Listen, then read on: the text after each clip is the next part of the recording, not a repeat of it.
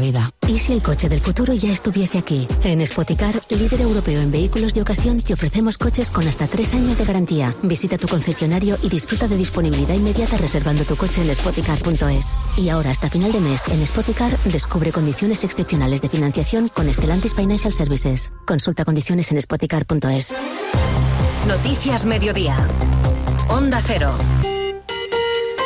13 de febrero, Día Mundial de la Radio, que desde luego celebramos de la mejor manera posible, que es, claro, haciendo radio. Este año además nos vestimos de gala porque la ocasión lo merece. La radio cumple un siglo, 100 años en los que ha jugado un papel crucial, como lo hizo, por ejemplo...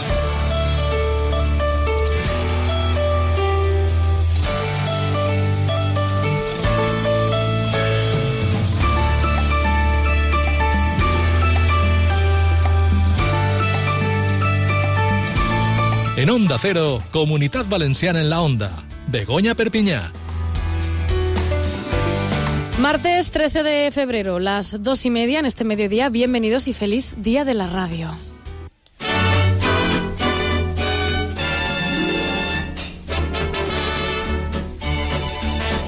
Con los saludos de Jordi Andrés en la realización técnica que ya tiene todo listo y preparado para a ver si podemos ir conectando con nuestros compañeros de Onda Cero en la comunidad valenciana. Hoy es día de recordar, día de analizar y también de mirar al futuro con optimismo, porque la radio es pasado, también es presente y va a ser mucho futuro.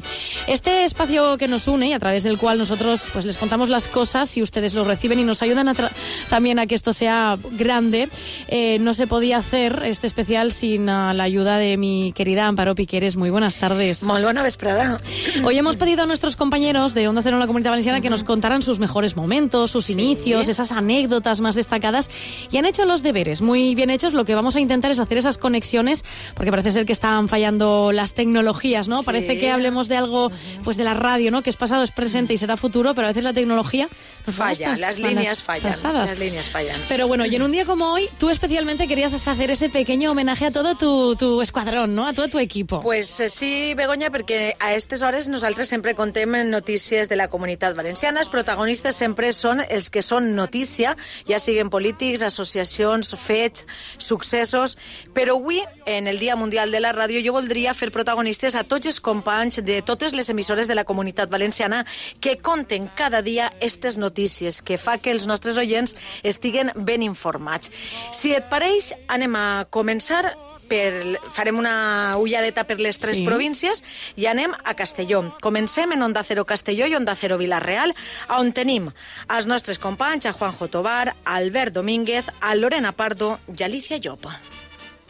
Al voltant de les 10 i mitja del matí, cinc encaputxats entraven en una joieria dels grans magatzems Sati. Els funcionaris asseguren estar pagant les frustracions dels interns, que han de rebre en alguns casos tractament. El secretari d'aquest sector, inclòs en la ceràmica, considera que el govern ha fet justícia. Ajude. Así es, la decisión del Tribunal Constitucional provocará en el Ayuntamiento de Villarreal que deje de ingresar Estos són els nostres companys de Onda Cero Castelló i Onda Cero Vilareal. Seguim així, a València, a Onda Cero València, on centralitzem els informatius de tota la comunitat valenciana i també on tenim Onda Cero La Ribera i Onda Cero Sagunt. Escoltem a Nacho Reig, a Eduard Urenya, a Núria Moreno, a Amparo Sánchez, a Virginia Delgado i també a Ramon Pérez. Como es tradicional, la encargada de este primer disparo será la pirotecnia. La Audiencia Provincial de Valencia condena a Jorge Ignacio Palma apenas. El expresidente de la Generalitat Valenciana con el PP, Francisco Camps. El supuesto agresor, quien ha negado los hechos, ha sido trasladado a otro centro tras ser detenido el pasado. Com ha explicat l'alcalde d'Alcira, Alfons Domínguez, la primera hipòtesi que es baralla és la fugida. Sí, es tracta d'una màquina de grans dimensions i que l'autoritat... Bé, doncs escoltàvem, com dèiem, els companys de Onda Cero València i A també de. Onda Cero Sagunt i de Onda Cero La Ribera. I ens queda una província. I ens queda una província, la d'Alacant, que Begoña és on més emissores tenim Mhm. de Onda Cero en tota la comunitat valenciana i anirem fins a Onda Cero Vega Baja, a Onda Cero Elx, Onda Cero Marina Baixa i també a Onda Cero Alacant. Allí estan els nostres companys, Esther Sánchez, David Alberola, Raquel López, Antonio García Sancho, Juan Carlos Fresneda i Pepe Requena. Al ponerse en contacto la familia con uno de los bancos en los que el fallecido tenía cuenta, descubrieron Desde que... el Ministerio de Asuntos Exteriores se está pidiendo a los españoles que permanecen en Ucrania. Sí lo han confirmado fuentes de Cruz Roja, cuyo equipo de respuesta inmediata en emergencias de ayuda a inmigrantes llegados por la costa Els fets tenien lloc prop de les 13 hores eh, per motius que encara es desconeixen immediatament que rebia l'avís al centre de El coordinació. presenta una brecha en la cabeza a consecuencia de la actuación policial que ha denunciado ante la propia Policía Nacional. Incluso la noche ha sido tranquila, según ha manifestado el conseller de Sanidad Marciano Gómez tras visitar el hospital. Ha indicado que el departamento de Denia contará con 2.000 personas, 1.700 plazas nuevas creadas por la Consellería. Bé, com dèiem, hem repassat un poc. He volgut fer, pues, res, este homenatge en el Dia Mundial de la Ràdio als companys que cada dia treballen i treballen mm. molt bé i amb moltíssimes ganes per poder mantindre tota la comunitat valenciana molt informada. Sempre intentem, dins del que podem, desplaçar-nos a tots els punts on està la notícia. A vegades es pot més, a vegades es pot un poc menys, però crec que era moment, encara que l'oient eh, està acostumbrat no? a que quan fem una crònica de Castelló jo diga anem a Castelló, Juanjo Tobar, o anem fins a Elx, David Alberola.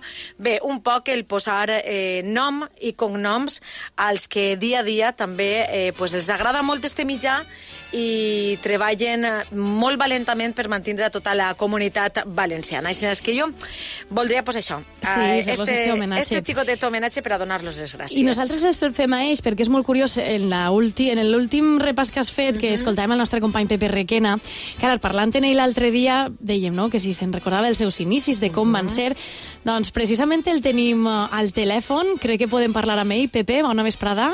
Hola, bona vesprada. Sí, per així, per així el tenim. Eh, teníem el, el document no? eh, auditiu de, de quan tu començares, eh, però, però no l'hem pogut rescatar perquè ja estem dient que fallen les connexions, però volíem que ens ho comentares tu.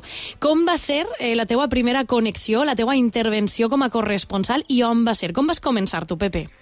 Eh, que cómo empecé. Pues con 18 años, con 18 años recién cumplidos, con eh, prácticamente por una casualidad, de estas cosas que conoces a una persona, estás en el momento adecuado, en el sitio adecuado y a la hora adecuada y casi sin, eh, con medio en broma, medio en serio, eh, te metes en, en, en este lío porque... yo, yo creo que estaba predestinado para otras cosas, pero no.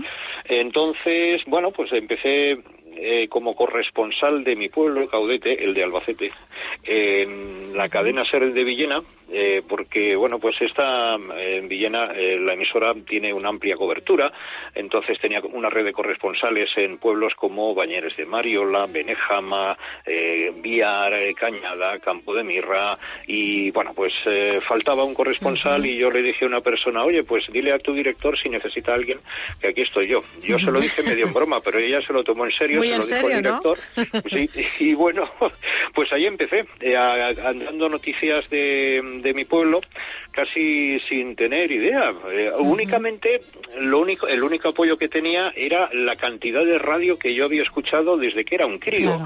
en Sí, porque, porque a, ti, a ti te venía ya eh, este amor por la profesión de hace tiempo. Sí, muchísimo. Ya te digo, desde niño yo me tragaba programas de, de Luis del Olmo, de, de- de los informativos eh, que presentaban grandes de la radio como Luis de Benito, como en eh, los que hacía en Hora 25 Fernando Ónega, Javier González Ferrari, eh, José María García, que era otro de, de mis ídolos. Entonces, bueno, pues uno aprende un poco de todos y con lo que recuerdas de tiempos de instituto, de, de redacción, un poco de gramática, eh, bueno, pues empiezas a componerte tú y así fue. El, el debut se produce el 14 de julio de 1982. Imagínate. Hace Lo tenemos, ¿eh, Pepe? 41 Lo tenemos, lo tenemos, Lo hemos Pepe. conseguido Hemos recuperar. conseguido recuperarlo. La tecnología Así que nos la- deja. fija- fijaros en la voz cómo cambia. Esta fue la, la primera intervención como corresponsal de Caudete en la SER de Villena de nuestro compañero Pepe Requena. El próximo sábado, 17 de julio, a las once y media de la noche, y en la sala Asociación de Comparsas, tendrá la presentación de dos nuevas damas eh, de honor para las próximas fiestas, que son la señorita Rosana Blecúa Martínez, dama de honor por parte del muy ilustre ayuntamiento, y la señorita Angelita Benito Conejero, dama de honor por parte de la Asociación de Comparsas. A continuación se dará un homenaje al compositor don Juan Ángel Amorós, autor del paso doble El Caudetano. Bueno, Pepe, eh, gracias por este regalo que nos has hecho. Estamos por aquí ya, ¿no? Sí, y, y de verdad que, mm, que, bueno, escuchar cómo fueron esos inicios y cómo es todo un poco ahora, la verdad que es un gusto, ¿no? Sobre Ahora lo todo para nuevas generaciones sí. que, que- que aprendemos mucho de vosotros. así Ahora que lo tenemos en los servicios informativos y nos Eso es. cuenta todas las noticias de Alicante. Un abrazo fuerte. Exacto. Exacto. Bueno, muchísimas gracias, Pepe. Hasta pronto. Si te parece, Amparo, vamos ya a cogidas de tiempo y tenemos muchos compañeros que además nos lo quieren contar. Vamos a escuchar a Raquel López, nuestra compañera en Onda Cero Marina Baixa, porque ella dice cómo empezó sus prácticas y cómo aprendió de los referentes. Mis primeras prácticas fueron en Radio Nacional, en Madrid, con Tico Medina. Y aunque yo llevaba producción, poder estar trabajando con él era como trabajar con una enciclopedia en vida, porque siempre contaba anécdotas de sus entrevistas con personajes como Fidel Castro, varios papas, en fin, era realmente como trabajar con una parte de la historia contemporánea del mundo. Bueno, ya escuchábamos a Raquel contándonos esos inicios. Ella también está ahora pues cubriendo informativos y un poco haciendo de todo, porque en Onda Cero Morena Baixa es una emisora pequeñita y al final los que están en emisoras pequeñas hacen de todo. Y de informativos nos vamos a programas porque tenemos a Maite Vilaseca de Onda Cero Elche, 40 años haciendo radio. es Maite, buenas experiencia. tardes. Buenas tardes. Hola, buenas tardes, compañeras. Pues sí, la verdad es que justo eh, ahora se cumplen 40 años desde que empecé a trabajar en la radio. ¿Y cómo era todo entonces? Porque imagino que palabras como las bobinas, las cartucheras, eh, que ahora yo desconozco, eh, fueron los inicios también. Sí, bueno, la verdad es que desde el punto de vista técnico el cambio ha sido tremendo, ¿no? Yo empecé a trabajar, imaginaros, os voy a contar solo una anécdota en los eh, cortes de voz de los informativos. Yo empecé eh, haciendo eh, informativos y los cortes de voz de los informativos los marcábamos con un pedacito de papel en las cintas de bobina abierta que se colocaban en un aparato que se llamaba Revox. El Entonces Revox. tú cogías Sí, imaginaros esas cintas de cine, ¿no? De películas sí, de sí. cine. Yo he trabajado que- también con eso. Claro, pues conectábamos una bobina con, el, con la otra y marcábamos con un papelito donde empezaba un corte y de reojo mirábamos donde caía el papelito y ahí parábamos. O sea, que se funcionaba un poco ojo-dedo, ¿sabes? Esa coordinación para, para marcar los cortes de voz.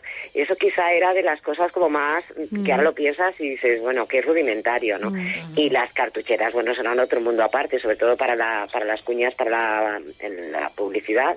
Pues claro, tenías que ir cambiando constantemente. Entonces, bueno, tenías que tener una agilidad de, de muñeca, porque las cartucheras solían ser en baterías de tres, claro, tenías para tres cuñas, entonces claro, tenías que, se terminaba la primera, colocabas inmediatamente otra, salía la segunda, colocabas otra, y así para hacer los, los bloques de, de publicidad. Era muy curioso. Bueno, pues 40 curioso. años dan para mucho. Hoy en día ella está haciendo... Yo creo que podemos felicitarla, ¿no? Es un año muy redondo, muy particular. Eh, te llevas, imagino, muchas cosas buenas, eh, Maite, de todos Sí. estos años de, ra- de radio y los que los quedan que todavía. quedan, ¿eh? los que quedan. que te queremos mucho por aquí.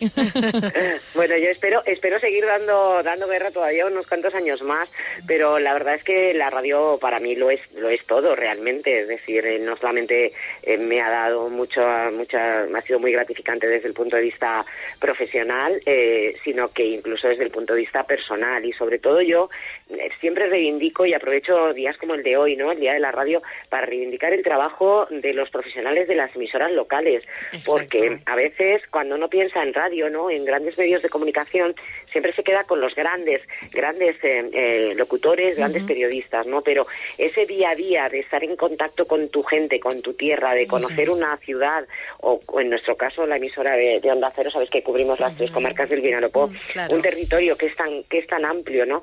Y poder estar en contacto con ellos y luego conocerlos y te ven por la calle y que te digan, oye, hoy me ha gustado mucho lo que has hecho en este programa, oye, qué pregunta más tonta la que hiciste es. en tal entrevista. Es ¿no? muy importante el la- periodismo la de radio comarca. local, muy importante. Y de hecho ahora lo hablaremos con nuestro compi Ramón Pérez enseguida porque primero vamos con otra conexión y sin darte las gracias, ¿eh, Maite? Muchísimas gracias, enhorabuena por esos cuan- 40 añazos y por muchos más.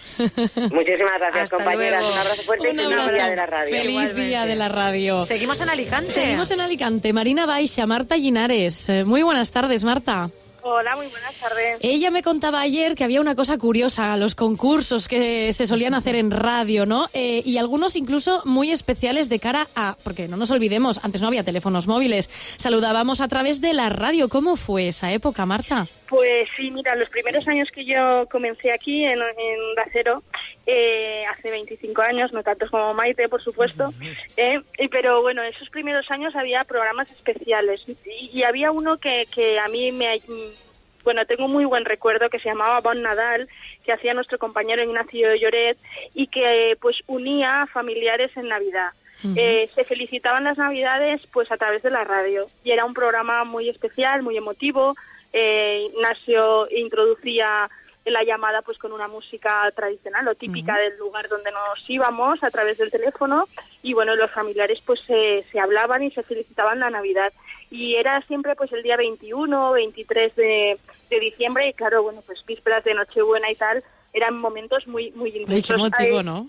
yo re- recordaba ayer a uno de, de las personas que siempre felicitaba, lo recordaba porque era director de mi cole donde yo había estudiado y se me ha quedado, que era ese señor, y hoy precisamente su, su viuda, Luisa, nos ha comentado cómo recuerda ese programa. Si queréis la escuchamos. Mira, era un programa molt emotiu perquè el meu home, fa això, el meu home tenia sols dos tios i estaven fora de la vila. Eren els únics tios que tenien, que eren germans de la meva sogra. Uno que estava en Sevilla i l'altre que estava en Zafra que se'n van anar en els pescados, a acompanyar pescados, i duien el, el peix per allí. I, I entonces tenia molta il·lusió de parlar en ells i, i saber, aunque parlaven per telèfon, però aquest dia era tan especial que ell tenia moltíssima il·lusió. I un mes antes ja estava preparant-se a veure què li dien i que com resultava i tot. També es diu que Ignacio, desde luego, era un professional de primera. El seu home tenia especial il·lusió en este programa, però m'imagino que li agradava molt la ràdio, no? Li agradava moltíssim, moltíssim, eh? I, i sempre, quan, bueno, el sentien, i, i jo continuo també sentint també la ràdio a vosaltres tots els dies, i estava preparant-se tots els dies, eh? El sentien. Qué, bo- qué bonito, Marta. Eh, Pues nos hemos emocionado un poco por aquí de, de escuchar, Sí, sí. eh, Jolín, eh, que al final era una forma de, de hacer Era llegar una- los mensajes sí. a la gente que pues no, no teníamos móviles y estaban ahí pendientes de ese saludo no navideño por parte de los familiares. Así es, eh, además pues la ilusión no de un medio que pues como nos comentaba no que lo oyen todos los días, que lo siguen no cercano y a través de, de las ondas pues llegabas al familiar. Yo hoy quería pues recordar eso ese papel también importante de la radio de que sigue emocionándonos, ¿verdad? 100 años Ujú. emocionándose, emocionándonos y es el principio. Pues muchísimas gracias, gracias, Marta. Marta. Gracias a vosotros y feliz día de la radio. Feliz día, pero tú también. Qué, qué bonito, de verdad, Sí. Amparo. Este, esta recapitulación que estamos haciendo cuando son las 2 y 47 minutos, tenemos más conexiones. Sí, i anem a la gent jove que tenim en la ràdio, Sí. perquè, mm, bueno, tenim gent que ja portem molts anys, però por, n'hi ha gent que, que porta menys temps, però que té una valua molt important. Ramon Pérez, des de Onda Cero Sagunt. Bona Hola, vesprada. Ramon. Hola, bona vesprada, Bona vesprada, companyes. feliç bon dia. dia. de la ràdio. Jo, jo ni 40 ni 25 ni res de res. Eh? Jo, jo, jo que portaria sí, novençau dos, anys, sí. dos anys i mig en total i donant gràcies. I, i dèiem, Ramon, que amb tu volem parlar sobretot d'aquesta importància de la informació local. Sí. Tu estàs a Onda Cero Sagunt i és el apropar les coses que passen propeta a casa als veïns i veïnes que volen saber l'última hora dels incendis, de l'actualitat eh, política, de tot. Sí, em sume mm, a les vostres paraules que d'abans de, de mm, lloar la ràdio de comarca, no? fem una informació de proximitat, jo dic de carrer a carrer, de poble a poble. Ens interessa la política? Sí. Ens interessa l'economia? Sí, però molt més un pas de peatons conflictiu, efectivament, en Mhm. les zones més inundades per la pluja, la brutícia fins i tot dels carrers i de les avingudes. I és curiós perquè és el mateix veïnat qui en moltes ocasions ens fa arribar les notícies. Moltes vegades són els veïns i les veïnes qui, qui es presenten així a l'emissora per tal de posar-nos al cas de qualsevol informació, qualsevol tema de, que els preocupe, no? i nosaltres ja crear una miqueta de debat al, al voltant d'això. Som afortunats precisament així a Onda Cero perquè així al territori valencià són mm. moltes les emissores locals bé, bé esteu fent el recorregut no? que, uh -huh. que oferim aquesta informació local i proximitat i, i crec que els tres no, hem passat a més per la ràdio local i concretament per la mateixa, eh? per Onda Cero la Ribera. és veritat, és veritat. Els tres, els tres hem estat en Onda Cero la Ribera. Jo sí. sempre, ja ho saps, Ramon, sóc una gran defensora de la informació local. Sí, crec sí, sí. que és molt important, inclús sempre, i te ho he dit en moltes ocasions, tots els periodistes deurien de començar en una emissora local xocoteta. És realment on eh, aprenem a fer ràdio de veritat, on toquem el carrer, on estem, com tu deies, no? al Sí. costat d'eixe veí que li molesta eh, algo, que té un problema i que en l'Ajuntament no li fan cas i ve i ens ho conta a, exactament. a veure si li poden fer cas. És molt bona la informació local per a la ciutadania i és molt bono fer informació local per als propis periodistes, perquè aprenem molt fent informació local. Sí, me sume, me sume les paraules de Maite Vilaseca, eh, que no Sí. cal apuntar massa alt per a, for, per a fer un No. bon periodisme, No. que des d'ací també es pot fer. I el paper que juguen les noves tecnologies, que també sabem bé que a Instagram, a Twitter, Onda tant Cero que sí. Sagunt, eh, esteu ahí. ho I fiquen tot, WhatsApp, ho fiquen eh, per tot. cert, perquè I hem WhatsApp fet... amb- també. Sí, sí, sí, hem fet, eh, tenim així un canal de WhatsApp a Onda Cero Sagunt que avui, per exemple, dia de la ràdio estava que treia fum, sí, sí. és a dir, que les ones és el que ens uneix, la ràdio en la seva Exactament. essència, però a banda eh, també tenim els altres canals que, evidentment, és la forma de contar notícies eh, i, de, i actualitat de tot tipus. Ramon, moltíssimes gràcies. Gràcies, Ramon. Gràcies a vosaltres. I feliç Adéu. dia, feliç dia. Perquè ara anem amb les companyes de Castelló i de Vilareal. És que anem fent vots, però és que així cada un té moltes coses que contar. I jo crec que elles, a més, eh, ens van a parlar, i dèiem, de les noves tecnologies, dels nous formats de contar coses, del podcast, Amparo, que quan va aparèixer també el podcast eh, té molt a dir i té molta cabuda, no?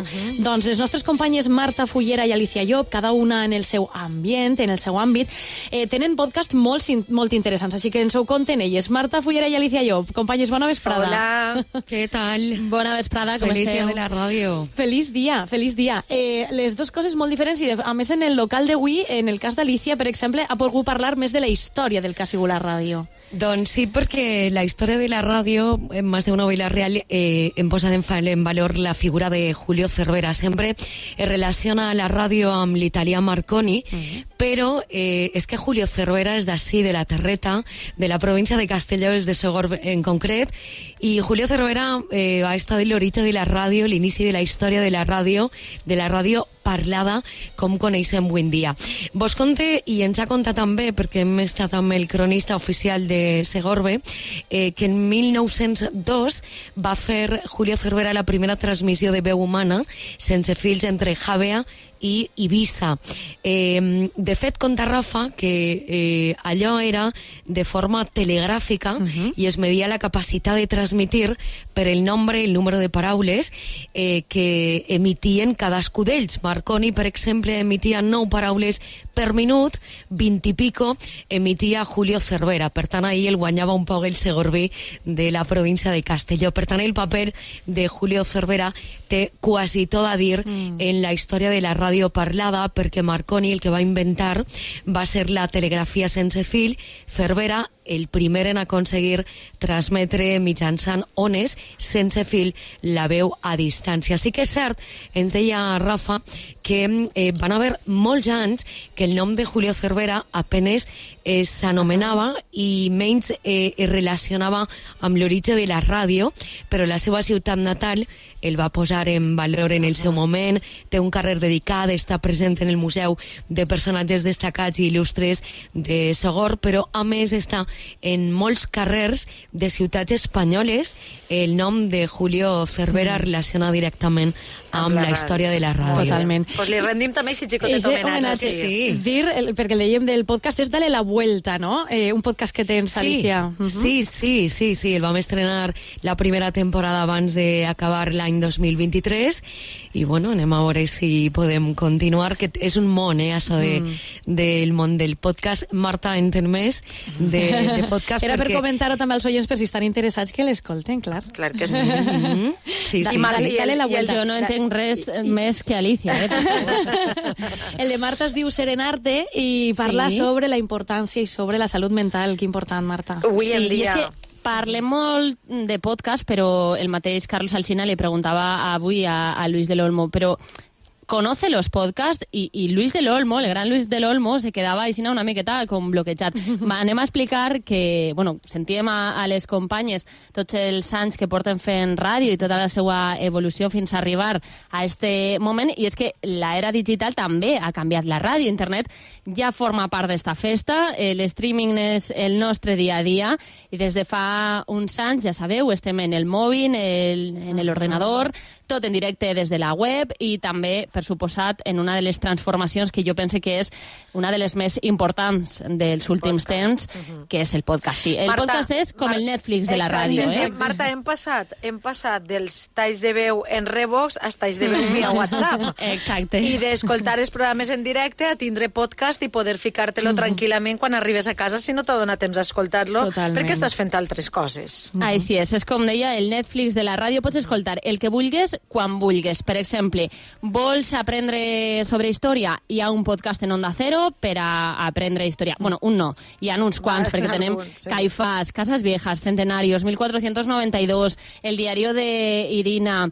Eh, que si vols escoltar històries de crimen, també hi ha un podcast per a això. Tens, per exemple, La Emboscada, en Onda Cero. I, i és que, literalment, hi ha podcast sobre tot. I des d'ací de Castelló, des de Castelló, fem molts podcasts. Eh? Parlàvem de Dale la Vuelta, de Alicia Job. Mm. També jo he fet Serenarte, La voz de las luciérnagas, A fuego lento. Lorena Pardo fa Mujeres que il·luminen el universo.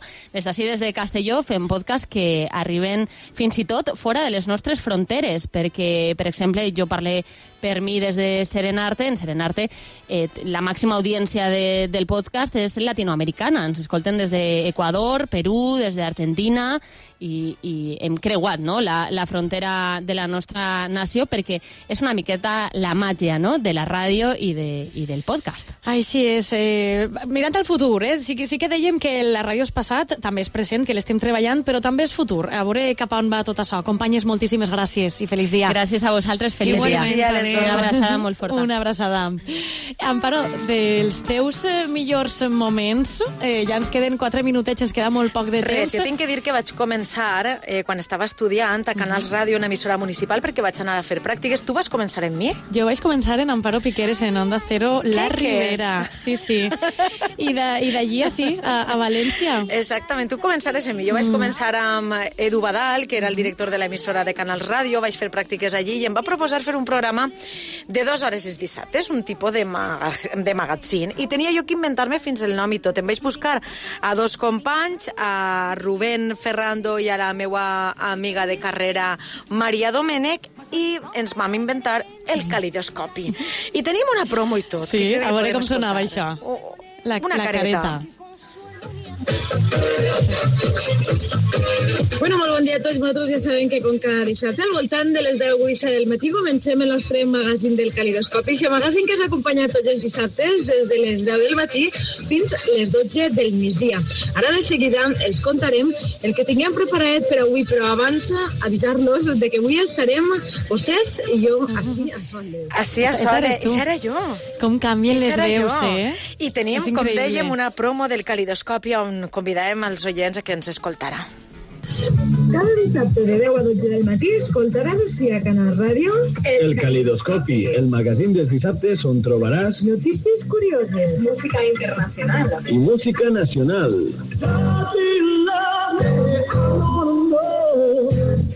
Recorda el calidoscopi amb Amparo, Rubén i Maria. tots els dissabtes de 10 a 12 del matí Així a Canal Ràdio. Una hora menos en Canàries. Una hora menos en Canàries, com si Perquè Mari- des de Canals perquè a Maria era de Canàries. Canàries. Maria era de Canàries i tenia que ficar la coletilla fora com fora. Ai, que bo. Ai, quins moments Allí més especials. jo, en Canals Ràdio. Que fort. Mm, feia de Eh, tot, feia de tot. I me, eh, feia, eh, feia de que al final tècnic, tots feia de acabem tot. fent un poc de, de Sí, tot sí, la sí. ràdio. Jo crec que és la riquea també que ens Sí. dona la ràdio. I jo no volia despedir aquest especial que hem fet de cara a la ràdio en Comunitat Valenciana en la Onda, que ens queda un minutet i mig sense agrair la feina que fan tots els companys I els tècnics. de darrere herede de- d'estos micros, no? els nostres tècnics, en aquest cas avui Isaac Que Sancho i Jordi Andrés, que que sempre ens tornem un poc bojos. bojos, però sempre estan ahí, eh? per, a, per a nosaltres i des de l'equip eh, comercial fins a l'administratiu, eh, els tècnics que també s'encarreguen d'altres coses, eh, en fi, que tots eh, som els que fem ràdio a la Comunitat Valenciana. Hem fet un xicotet repàs amb algunes de les veus, però en són moltíssims eh, més.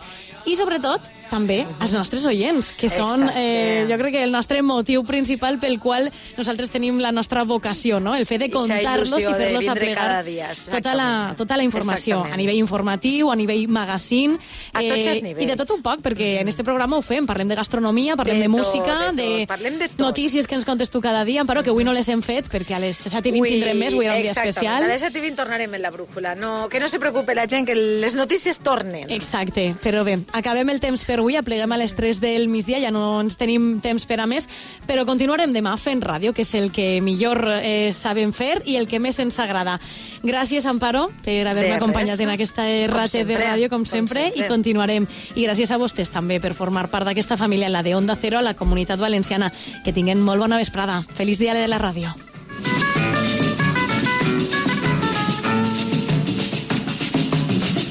En Onda Cero, Comunidad Valenciana en la Onda.